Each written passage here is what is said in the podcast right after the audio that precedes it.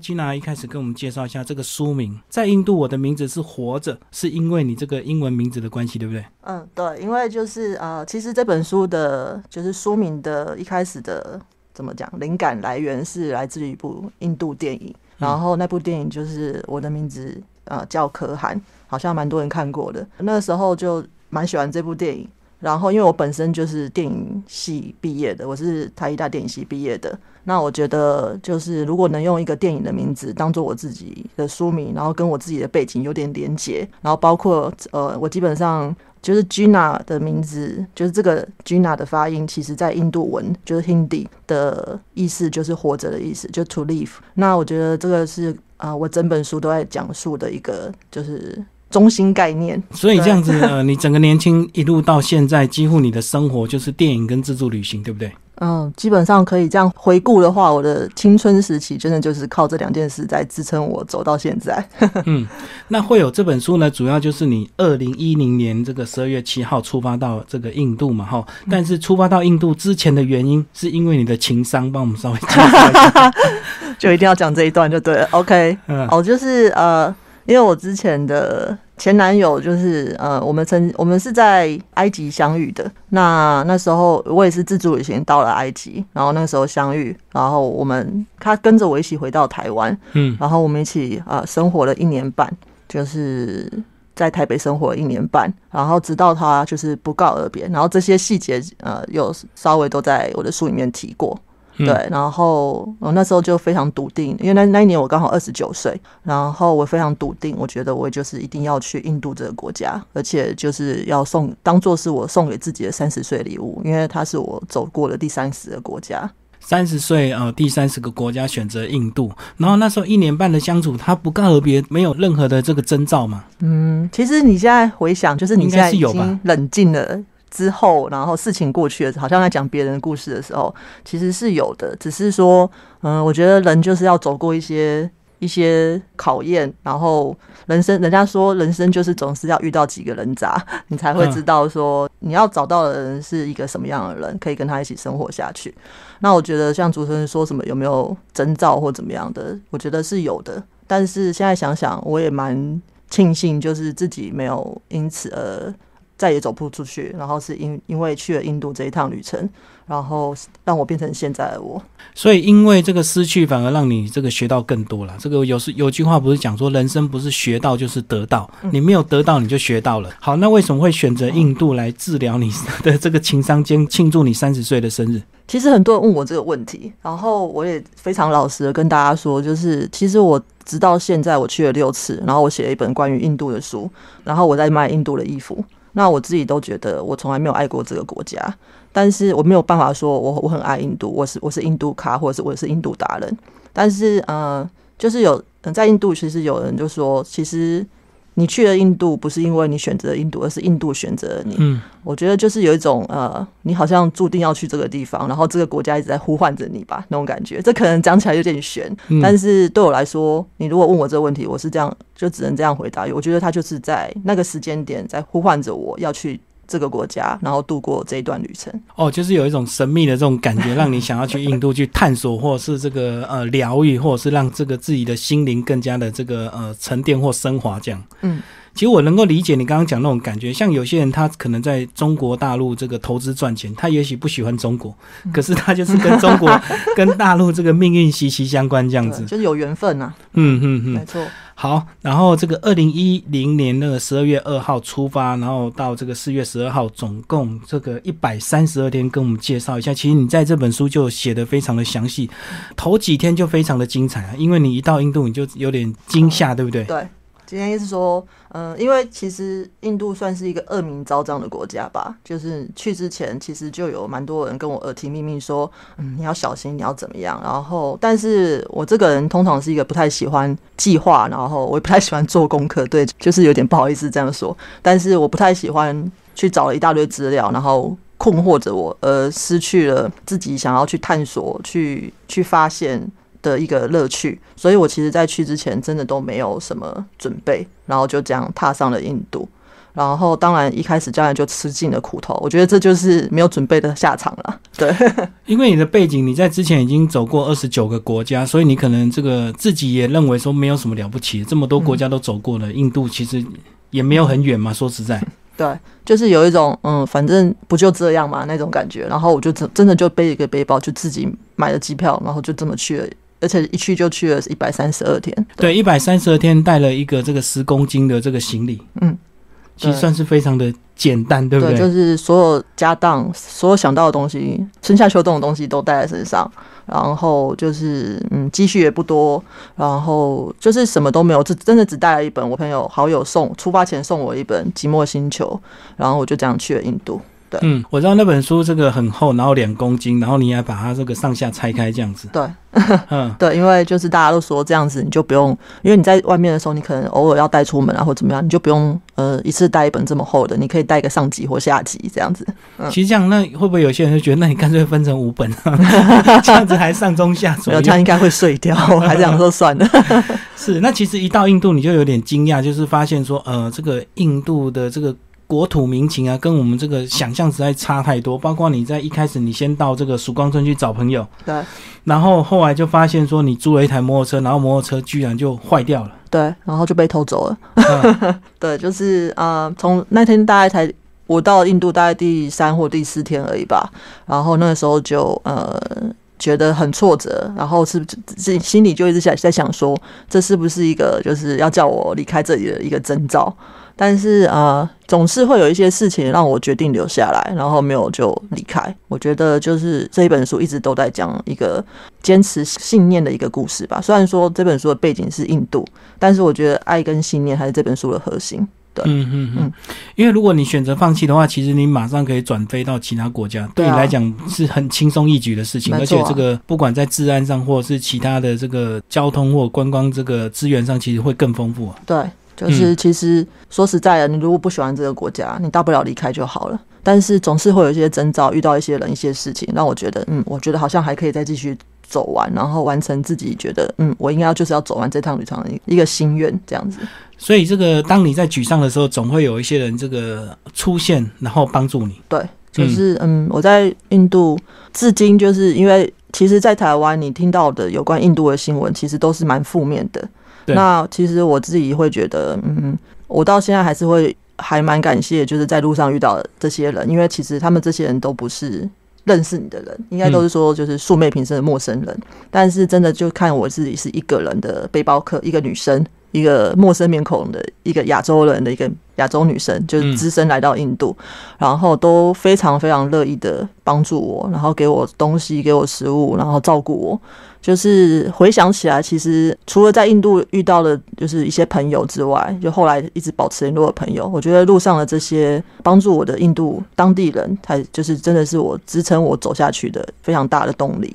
这样子。可是我在看你整本书这个这个过程呢，其实，在一开始你对当地人是非常的有戒心的，对不对？因为他可能要赚你的钱，或者是要骗你，没错。所以你反而会比较信任跟你一样的这个背包客。对，就是因为就是可能听到太多了，就是太多人跟你讲啊，印度人。怎么样？印度人怎么样？印度人都是很狡猾，或者怎么样？就很多类似这样的，就是有点虽然听腻了，但是你还是会把它放在心上。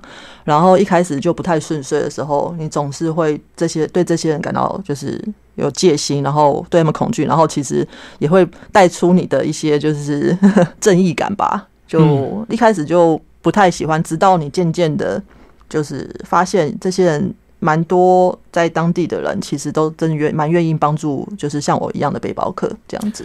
对，所以在印度其实还是有更多的这个善良的这个当地人。其实包括你在这个书里面写到，你这个呃丢掉摩托车要去赔的时候，隔天呃跟老板在争吵的过程，其实老板居然会告诉你说，如果你不赔也没有关系，但是以后你会有报应。对，那句话好像也对你影响很大。对，就是呃。就是到现在，我现在我已经三十快七岁了，三十七岁了。那我觉得一路这样走来，好像真的是这么回事。就是你今天你对别人不好，别人就是会，就是你没有办法得到别人的尊重。就是这是一样的道理，这是宇宙间的不变的道理。就是那个是互信互惠的一个，就是不变的真理吧。那现在会比较释怀一些过去啊，可能你没有做到的遗憾，你没有做到的事情，为什么这样？但是其实啊，好像很多事情都是不能说死的。就是你经过五年、十年之后，你回来回头看看，其实很多东西就是会回到你生命的，就就是真的会回到你的生命来。不管是人，不管是任何你想要达成的事，只要是你。坚信有一个，就是你有一个信念，你有一个理想，在我觉得那都是会回到你身上，就好像跟这个老板跟我讲的这个这句话，其实是蛮有牵连的。然后。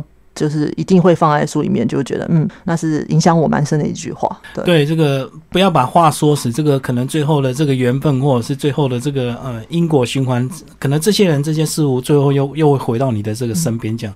所以这个这也是你这么多年这个在国外旅游的这个流浪的这个经验呢，所带给你的这些感想。对，就是呃，我至今都觉得就是非常感谢，就是自己有这样子的自由度吧。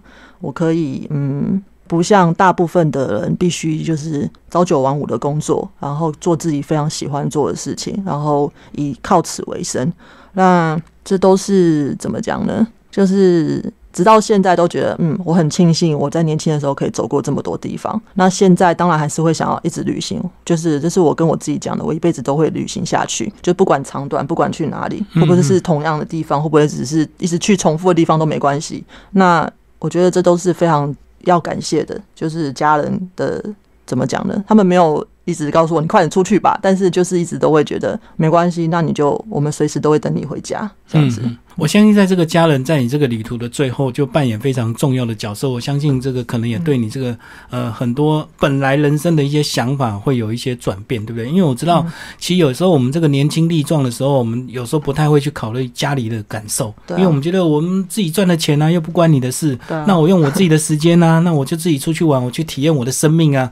可是当你真的遇到紧急状况的时候，到最后，你回头看，还是只有家人陪伴在你身边。嗯，没错啊，就是因为大家都以为说，哦，我去了三十几个国家，然后好像我们家很有钱这样子，然后就给我挥霍的怎么样？其实都不是，就是我从学生时代打工，然后出去所有的任何一笔旅费，每一张机票都是我自己赚钱买的，然后自己规划，自己就是几乎不加于人他手。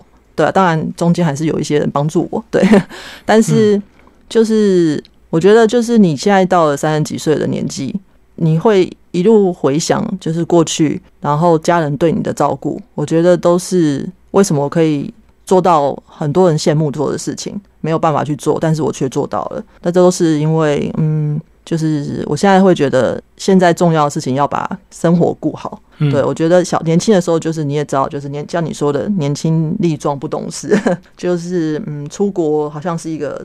家常便饭，呃，憧憬啊！我就是觉得这样子很酷很屌，然后就哇，可以到处跟人家说嘴。但是其实后来说实在，我三十岁过后去的很多国家，其实都是呃之前就去过的。可是，在那边是因为有朋友，或者是呃因为生意，就，应该去印度是因为做就是批货或怎么样的，都是因为不是因为我想要再累积那个旅程，就是国家数是，而是我觉得呃。我还是喜欢旅行，我还是喜欢出去走一趟，然后回来，我觉得可以重新开始。但是那个怎么讲呢？那个嗯，出发点已经不太一样了。对，以前一开始可能是为了收集国家数啊，去过多少国家，什么你没有去过这样子。可是当你三十岁之后的这个转折，你去这个国家可能是为了找这些人或找你的朋友这样，嗯，感受已经是完全不一样。对，而且就是现在想要做的事情，就是已经不太一样了。那当然，你就已经。嗯，我觉得我在年轻的时候之所以去了这么多地方，是因为在年轻的时候非常迷惘，就是没有办法找到自己的定位吧。然后越是迷惘，然后对我来讲，呃，旅行某种程度就是逃避，逃避就让我有点嗯，好像出去看的世界就野心更大，又看想要看的更多，所以就是常常就是不回家，或者是一出去就大半年。但是其实你经历过后之后。你现在回想，就觉得我不会去呃后悔我做过的事情，而是会觉得蛮感谢，还好有这些经验，让我觉得嗯，我现在要珍惜我现在有的，但是还有东西，很多东西我必须要更努力，嗯，这样。我觉得那都是一个过程，然后现在真的都觉得上了一堂很大的课，这样子。听你这样讲，其实好像就区区分在这个三十岁前跟三十岁之后，那就表示其实印度这一趟对你有一个非常重大的一个意义，包括你最后到德国又发生了一些事情哦。那现在再来聊聊书的一些内容。其实你在前前几天你就坐了五十四个小时的火车，就从南印度 坐到北印度。嗯，对，就是那个时候也是误打误撞，就是印度的第一，呃，我在印度的第一趟火车就是坐了五十四个小时的，就是长途列车，然后经历了三个晚上、两个白天这样子。所以那时候就是因为要去北印度一个呃地方就对了，观光圣地嘛。对，就是瓦拉纳西，就是一开始的印度旅程就是不太顺遂，然后让我很挫败，然后就那时候人正在非常南端的南印度的。那个拉玛斯瓦朗，然后它是靠近斯里兰卡，其实就是真的就是一个印度的。南角落，嗯，对，然后那个时候就是心情不好，就呃心一横，就决定我要去瓦拉纳西。结果殊不知买了车票之后，才发现那个是一趟五十四小时的火车之旅。对，那瓦拉纳西之所以有名，就是因为主要就是恒河，对不对？对，就是恒河，然后他们在那边祭拜，然后焚烧大体这样子。嗯，这是最有名的恒河必看，看，该说必看吗？但是就是一个非常很有名的重要的事情。对，那其实到恒河之后，你有没有非常的？惊讶，其实恒河是还是很脏，对不对？其实恒河真的很脏，因为呃，因为其实瓦拉纳西是怎么讲呢？它是人类历史上就是有人类历史开始就有的城市，所以它是一个超过千年的城市，它非常的古老，但是也非常的肮脏。然后，其实，在当地有非常多就是不好的勾当。只是我们身身为一个观光客、一个背包客、一个观光客来讲，其实我们没有办法这么深入。但是就是那个地方是非常，呃，对我来说，那个就是印度一定要去的地方。可能以那个当下的这个状况，才是真正印度的一个现实，绝对不是我们看到那种表面上非常光光的、非常漂亮的那种景点。对，就是呃，大家可能有些人是从电影里面看到，就是看宝莱坞电影。嗯，但是其实呃，在印度的非常多生活，就是平民一般老百姓的生活，就是非常的朴实、非常的简单，而且有甚至非常的贫穷。那我觉得在瓦拉纳西，如果从这呃恒河沿岸就一直走，沿着河体一直走。就是从头走到尾，其实你可以看到，仿佛看到一就是一个人的，就是人的一生，就是你所有的事情都可以在河边解决那种感觉。就是一定会看到很多小孩子在那边跑来跑去，然后又看到有人在烧大体，好像从小到老都在那张恒河边发生。感觉上什么事情你都看到，有人在洗衣服，有人在有人在这边煮饭，有人在这边呃可能划船或者是喝茶，就是各式各样的事情。就是我非常享受，也非常喜欢，就是沿着恒河走。然后每天就也没什么计划，然后就这样沿着走，然后到处拍照，到处看瓦拉纳西的一切。所以你是在瓦拉纳西这个遇到史蒂芬，对不对？嗯，对，就是他是我在印度交的第一个朋友，然后我们是在呃青年旅馆认识的，就是我比他早到一天到青年旅馆，然后是在旅馆的天台上认识的。嗯，对他来自于德国，然后那个时候他还是一个研究所的学生。嗯，所以这样子，其实如果以一个女孩子她在印度自助旅行，她如果在印度遇到另外一个异性的，或可能有时候很多人就会决定要结伴同行，对不对？然后这个至少在安全上也会有一个比较有一个保障。那其实你在前几天也有跟她一起呃度过一些旅行，但是你们最后你最后还是决定跟她这个分开，就是你走你的路程，就是说因为你在这个海滩边看到她玩的很嗨，你就觉得那不是你要的生活，这样。就是呃，因为其实说。实在的，就是每个人的旅行目的不一样，目的不一样，你想要的东西不一样。那其实我并不是去印度放松度假的，是。那其实他因为他是学生，那那时候他在跟正在工作，所以其实他基本上印度对来讲是一趟度假之旅。是。那我并不是。那其实这样子的出发点其实就有落差。那可能我们在瓦拉纳西相识的时候没有这个问题，对。但是一到了就是我们决定。结伴，然后去南部的度假胜地 Goa，就是国雅。那那边就是一个人家说电音天堂。哦，就是这个海滩，然后啤酒这样子吗？对，啤酒，然后基本上呃，外国人比印度人多的那一种，就是非常度假的圣地。那其实就对我来讲，因为其实度假胜地等于消费高。那对于我一个背包客来讲，其实负荷是非常大的。然后包括我们两个可能。他想要休息，他想要呃，可能吃好的，就用好的，住好的。然后我就是处处都想省钱。嗯，那其实这就是处处都有就是摩擦的地方。然后最后也是因为我自己觉得，呃，我想要继续上路，然后他也要回德国了，所以我们才分道扬镳。对，哦，这样子讲就是说，其实他的这个旅程天数可能他比较短，所以他可能这个钱可以在几天真的好好的享受花完。可是你是安排了这个好几个月的这个旅程，你不能像他这样子玩。对，因为其实我在路上，我每一笔的旅费都是会记账的，一块两块卢比，而且就是还会跟印度人吵架，说你刚刚为什么没有找我一卢比之类的。对，就是我是。这是他们想怎么讲嘛？就是一直都是这样子的鸡毛不拔嘛，这不是他们好好值得炫耀。但是我真的是这样子，还可以走这么多地方的，就是用很硬的这个生活跟态度来对过你的每一趟的这个旅程。对，因为有些人都说你为什么要这么辛苦？就是你明明就有这个钱啊，你为什么不去吃好的喝好，就是吃大餐享乐这样？但是就是对我来说，那都从来不是我追求的东西。然后。而且就是省下的钱其实越多，那你是一整你的旅费，你的旅程就可以走得更长。这都是我一直很相信的一点。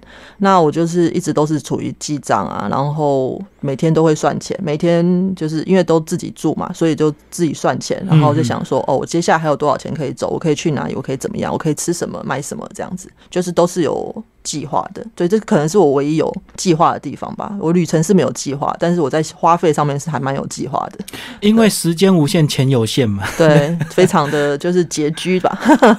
对啊，而且你是从年轻就开始自助旅行，到现在你当然就要养成那种记账的习惯，不然你没有办法去这么多国家。对，这是。我觉得这个是还蛮好、蛮实用的一点吧，就是大家可能就说什么月光族，可是对我来说，我好像没有太大这样的问题，因为其实我都是会有考量进去的。当然年轻比较不懂事，但是现在就真的觉得，如果说大家想要嗯旅行更多地方的话，我还蛮建议大家可以记账。我觉得真的是可以帮助你知道说你今天支出，或者是你今天还有多少钱，然后可以走多久的，也非常好的一个方法。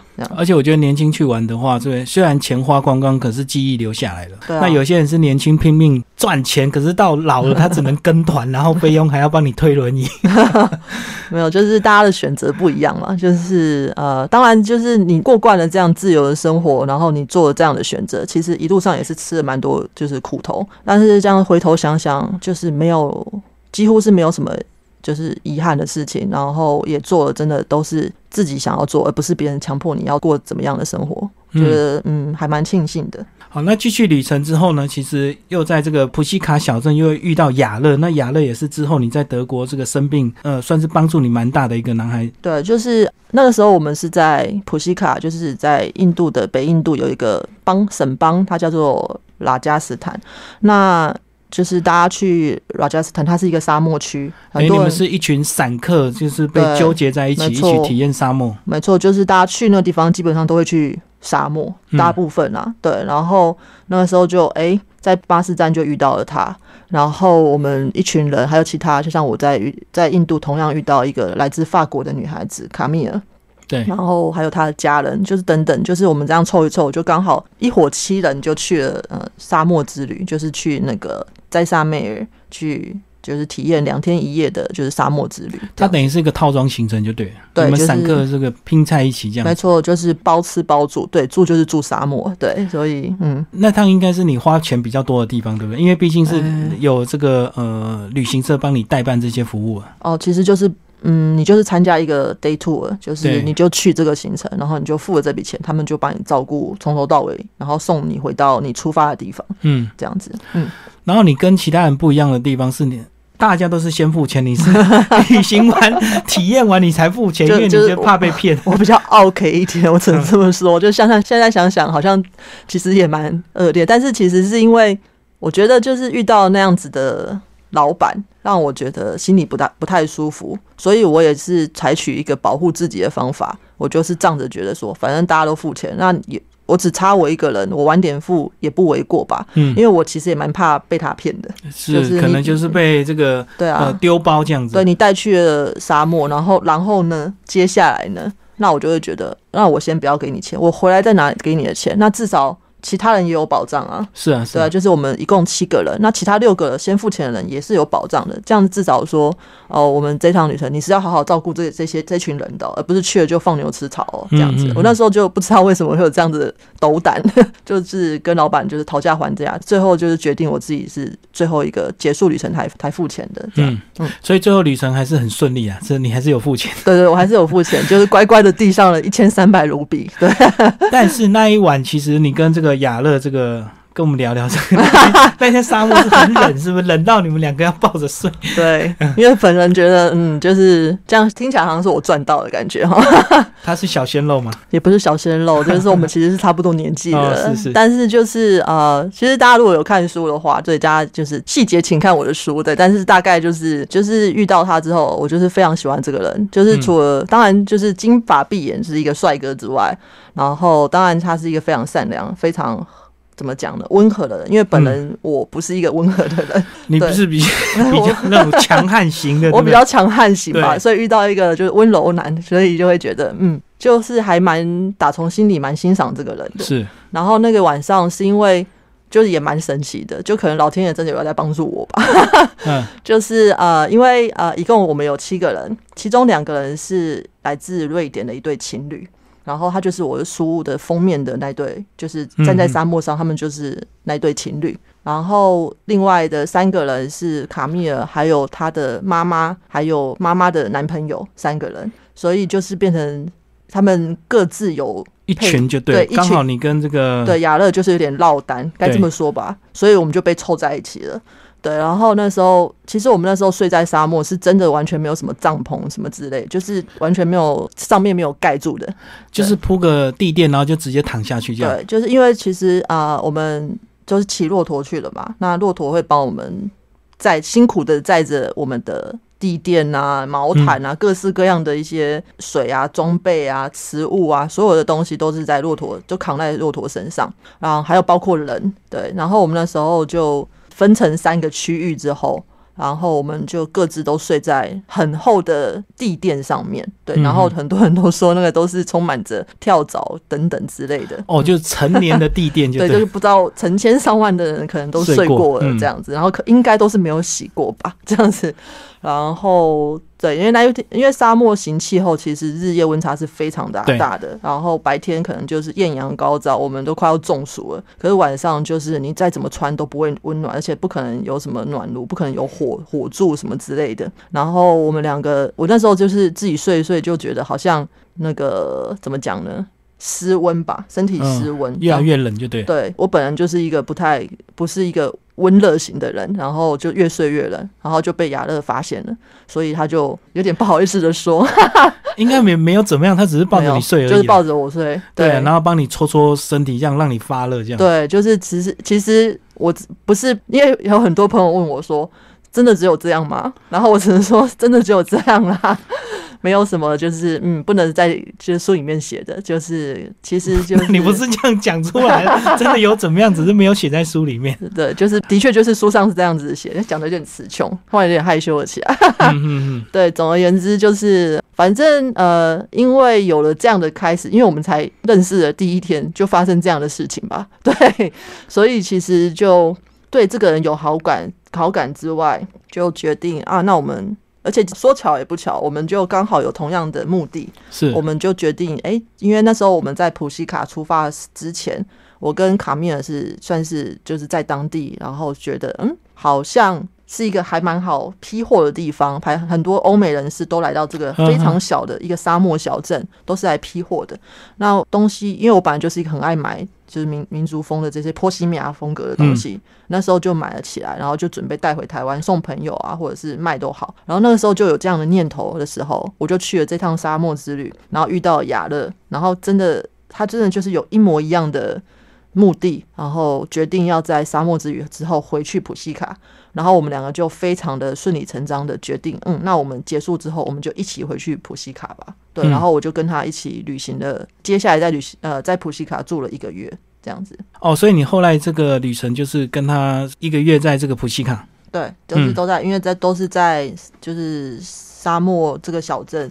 然后采买啊，讨价还价啊，然后当然就是生活在一起，可是我们是一起并肩作战的。就是那时候我也不知道从从哪里来的想法，因为那时候可能脸书刚盛行吧，是对，然后我就觉得，嗯，那既然我脸书有一些朋友，那大家可能也还蛮爱买东西的，那我就边看就边拍了，就拍照，然后就上传，然后就觉得，哦，那我就好好的，那我就来代购这样代。呃，就是买给大家买吧，应该这么说。就是我自己拍一拍拍照，然后因为我跟雅乐两个人都瘦瘦高高的，就我们两个互拍。他就是哦，你们都是衣架子就对。就因为他很高，一百八十七，然后我一百七，然后都属于瘦高型的，就也还蛮适合当 model 可以示范吧。然后我们就两个人就是买好的衣服都是呃，他穿男装，我穿女装，然后我们两个互相拍互拍就对。对，然后传上了就是脸书，然后就是。我在印度的，我在印度就几乎把我的旅费都赚回来，就是不要讲之后，就是可能生病或怎么样，我觉得就是光旅程来讲，我的旅费就是因为带，就是因为采买，然后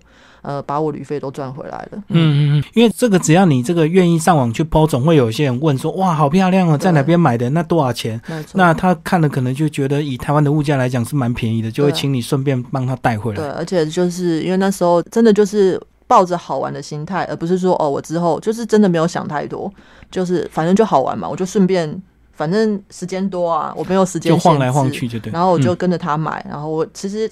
就是抱着好玩心态，然后开启了我的事业的第二春。这个就是之后你现在正在做的事情，就对。对，就是现在就是嗯，已经没有在跑印度了，但是就是呃，我自己设计打扮，然后请印度工厂帮我制作，这样子。就是已经有这个很畅通的管道，你直接下单他就寄过来。对，就是已经找到互信的一个人吧。我觉得就是很多人都还蛮好奇，为什么我可以做网拍，应该这么说，网拍做到现在，而且只是因为。去了印印度这一趟旅程，然后就开这样开始了，到现在这样差不多前后，虽然说七年，但是就是前前后后大概也差不多三四年时间，我都在做这件事情为生。但是我觉得，就是最重要的是，你可以找到一个你可以相信的人。然后可以跟他，就是你可以跟他下单，他可以完全的支持着你做一件事情。那我觉得我也很幸运，就遇到这样的老板。然后我们之间就非常的简单，就都是只有公事上的往来。可是他是非常支持我的在做的事情，即使我的单我的量其实是非常小的，因为我就是从头到尾就是校长兼壮总，就一个人包办所有的事情。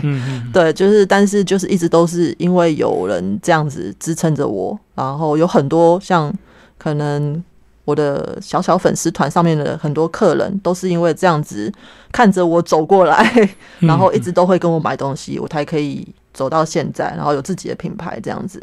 好，那其实听众朋友如果对我们这个吉娜有兴趣，也可以追踪他的粉丝，也在我们这一集的节目预告下面也有标注哦。那其实这本书最后最精彩、最转折的地方，就是不是什么幸福快乐回到台湾，而是你到德国。然后你那时候到德国的原因是什么？呃，那个时候就是我那时候是结束了一百三十二天，然后我是先飞去了。呃，荷兰阿姆斯特丹就是从德里飞阿姆斯特丹。那那时候我有一个韩国朋友，就是一个呃，他也是我在以前影展工作认识的一个韩国朋友。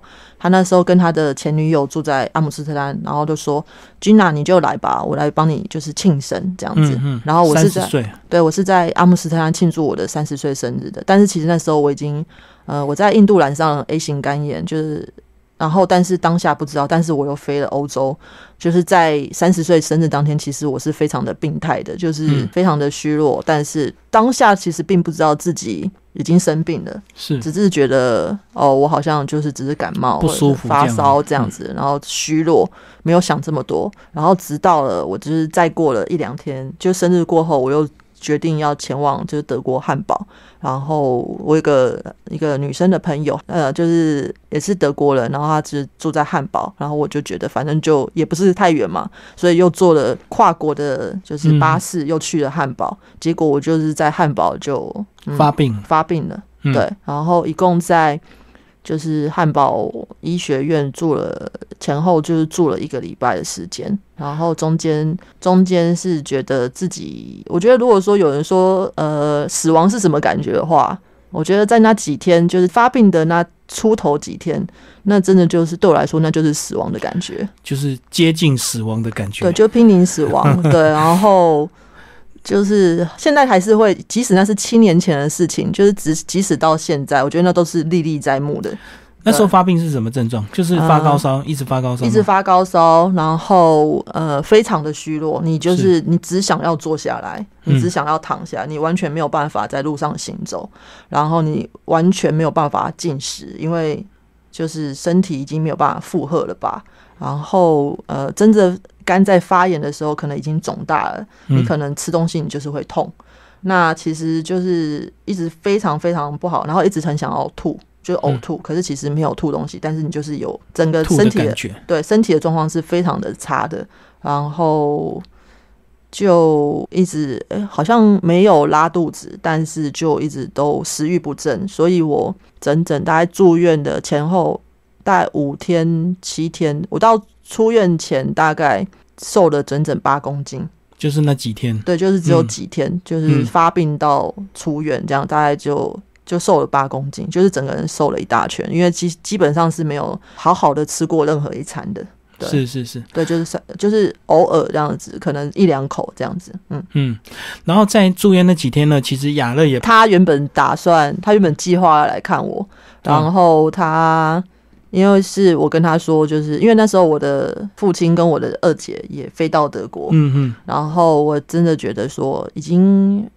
麻烦了这么多人了，是已经让这么多人担心了，那就不要再告诉他说啊，那你就来吧。虽然说挪威跟德国非常近，就是咻一下就到了，但是我觉得就是你只要收到那份心意就好了。嗯，就是而且我会觉得他在那个时间点打了两通电话到德国的医院，然后找我，就是紧急电话，然后一直占线，就是不挂断的那一种，就是一直就是可能想要。知道我好不好？我觉得这件事情在我那个当下是非常的有帮助的，就是你会蛮需要这样的支持吧。因为其实，在那个当下，我身边除了我的家人知道之外，就是你的在台湾的朋友，其实没有人知道。嗯，因为我也不可能跟大家讲，就在那时间不可能去做这件事情。那其实就亚乐那时候，我原本是在结束德国旅行之后要去。挪威找他，但是因为呃生病了没有办法，所以他可能也有警觉，所以他自己神通广大的就是跟另外一个旅伴，就是卡米尔原本要来汉堡找我。哦，是。对，然后亚乐决定就是一直都还蛮关心这件事情的，但是是我最后决定觉得嗯我不需要再麻烦任何人，是。我觉得就是有家人在陪伴，这样已经非常够了，所以最后就呃拒绝了他。然后那时候你已经到了这个要换肝的这个地步了，对不对？嗯，对，就是因为那时候我的肝指数是八千四百八十五，呃，就一辈子都记得这个号，这个数字八四八五，对，八四八五。然后呃，那时候其实是我。这个当然是我之后才知道的，就是当下不可能知道。我其实当下我甚至没有什么知觉，说哦，我原来这么严重，我原来怎么样？我只知道我就是莫名其妙到了一个呃汉堡医学院，然后就是我一直在想说，我付不出医药费怎么办？因为我知道欧洲住院很贵啊，对对，就是根本已经没有办法想象，就是呃，到底一直在想这件事。然后是因为就是我台湾，就是我父亲跟我二姐，就是在第一时间那时候就飞德国，因为那时候其实是复活节。然后机票非常难买，然后非常贵，但是他们就是一天之内就是迅速的准备所有出国手续，然后直飞汉堡德国这样。那那个时候就出国之前，其实我状况，他们在出发之前，其实我状况非常差。那时候医生就已经，因为那时候就有指数嘛，就已经有报表了，然后那时候就已经。隔海跟我的家人宣判说，我如果不换肝的话，其实我可能就这样走了。嗯嗯，就是已经是病危通知，就对对，被类似病危通知，然后算是有点宣告吧。就是这已经如果没有肝的话，没有一个新鲜的肝的话，可能就我可能就撑不过这一关。然后那个时候，我父亲其实是就是他那时候已经六十八岁了，然后他就是跟着我姐，然后两个人就这样只身来到飞到汉堡。然后我记得我那时候出院后，然后住在旅馆，嗯，就是休息。因为其实我即使已经脱离危险期，但是其实我还是虚弱，虚弱。然后我必须还要观察，我也不能就这样上飞机。对，因为其实这样蛮危险的。嗯。然后那时候在呃旅馆的时候，我父亲就跟我还有我姐说，就是我就是讲到就想哭了这样。对，就是呃，就是他飞这一趟其实是。就是为了要给我干的这样子，应该是说他有这样的打算，就是他不觉得他他就是他一定要用他的肝给我，因为其实因为换肝，说实在，你说你今天要换肝，你也要有肝呐，可遇不可求啊。对啊，你也要有肝呐，就是并不是说你今天有肝，然后就有一个另外肝等着你这样子。所以其实他就是有那样的心理准备，然后是非常意志坚决的，就是他要做这件事情。就是他其实是在不管有没有得到，就是他已经脱离险境的这个消息，他都是有决心要做这件事的。对，所以其实就是我觉得就是整本书就是讲到最后，其实。很多人都跟我，就是现在很多人都看完书了吧，然后都有回来就是回忆我，然后蛮多人是因为这一段过程，就是我父亲这一段，然后蛮就是有深受感动这样子。然后我至今也觉得，因为我在出这本书的过程是困难重重，但是真的都是秉持了一个信念，我想要把这件事情就是让更多人看见。嗯，就是虽然它是一个七年前的故事。然后，可是至今对我来讲，因为他真的困着我太多年，所以对我来说，那真的是我可以至今都可以这么清楚、这么的、这么的明白每一件里面的细微末节，都是因为我觉得我真的很想要把这个故事好好的说出来，然后讲给更多人听。然后，我觉得这可能多少可以帮助一些人吧，这是我。想要因为写这本书而做的事情，而且我觉得那个，如果你没有生这场大病的话，你可能你到现在还很难体会家人的重要性，对不对？对，就是因为你还是那种年轻气盛的那种心态，之后你可能还以目前来讲，你可能也不会创业，或者是呃，你可能还一直在累积你的自助旅行的这个国家次数，这样。没错，就是嗯，反正就是什么事情都是有原因的嘛。我觉得，如果你今天是这样的人，那就是什么？就是你的过去就是造就现在的你。嗯，对，我觉得都是想起那段旅程，还有我以前的旅程，还有我经历过的事情。对，就是会还蛮感谢，就是现在拥有的，跟我现在想做的事情。然后，当然就是想要照顾家人吧。对，因为可能年纪也大了，然后父母年纪也大了，就是会觉得已经没有当年那样子的迷惘。我觉得年轻时候的这种勇闯天涯，都是因为很迷惘。有些人不是，有些人是因为真的就是哦，我想要去各国旅行或游玩。可是基本上我的旅行经历都是因为挫折而来的。嗯嗯，我觉得是因为生命让我很挫折，让我决定出走，看看有没有任何的。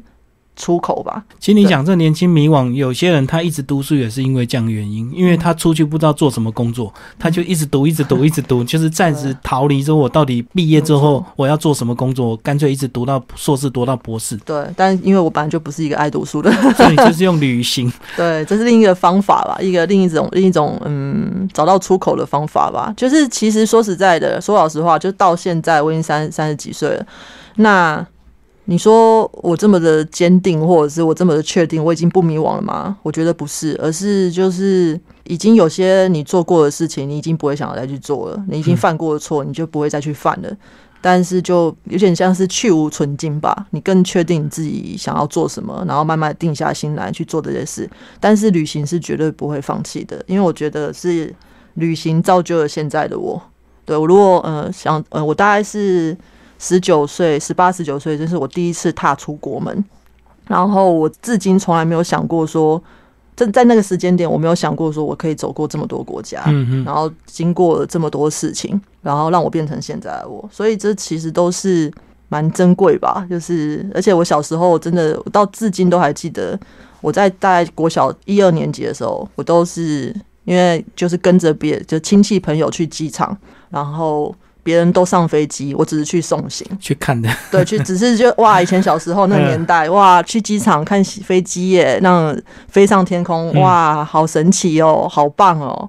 但是我永远都不是坐在飞机上的那一个人，我至今都还是记得，我从我从这么小，我就是会在那个时候会哭闹说，为什么我都要回家？为什么我不能跟人家出国？就至今到现在，我都还记得当下，我那个时候大概就七八岁吧。然后那个时候真的，一路上都没有出国，到二十几岁，大概二十岁左右，大概高中毕业吧，大概二十出头这样子。